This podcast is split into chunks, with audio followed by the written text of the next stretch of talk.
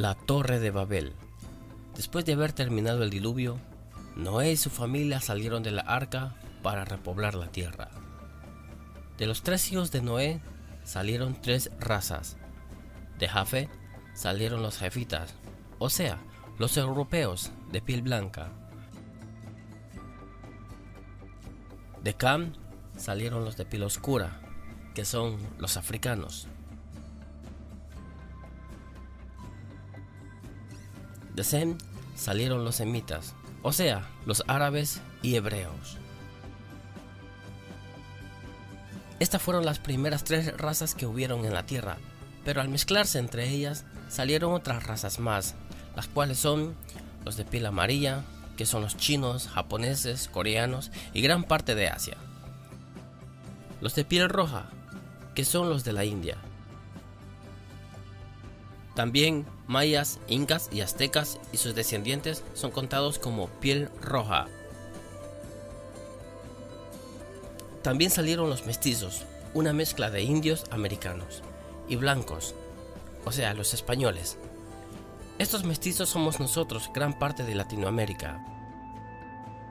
Ahora volvamos a lo que dice la Biblia. Hubo un hombre llamado Nimrod, vigoroso cazador delante de Jehová, quien llegó a ser el primer poderoso en la tierra. Génesis capítulo 10 versículos 8 y 9. Algunas hipótesis se refieren que Nimrod era cazador de hombres y no de animales. Este edificó una ciudad llamada Babel. En ese tiempo, los habitantes de la tierra tenían un solo idioma, con el cual se comunicaban. En pocas palabras, no existían otros idiomas de los cuales conocemos en la actualidad. Génesis capítulo 11 versículos del 1 al 9. Cierta vez los hombres decidieron hacer una torre muy alta hecha con ladrillo. La torre la llamarían la Torre de Babel. Muchos creen que Nimrod era el líder que estaba a cargo de esa construcción y que oprimía a las personas obligándolas a trabajar arduamente. Descendió Jehová para ver la torre que edificaban los hijos de los hombres. Y dijo Jehová, He aquí el pueblo es uno, y todos estos tienen un solo lenguaje, y han comenzado la obra, y nada les hará desistir ahora de lo que han pensado hacer. Ahora pues, descendamos y confundamos ahí su lengua, para que ninguno entienda el habla de su compañero.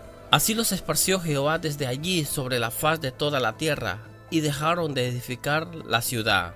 Génesis capítulo 11 versículos 5 al 8. De toda la gente que había allí, ninguno entendía el idioma de su compañero, pues ya Dios les había dado un idioma diferente a cada uno de ellos. Hoy en día hay diversidad de idiomas y razas que conocemos, pero todos estos idiomas que conocemos vienen de la época de la Torre de Babel. Si te ha gustado el video, considera suscribirte al canal y darle me gusta al video y activar la campanita para cuando suba un video te llegue la notificación.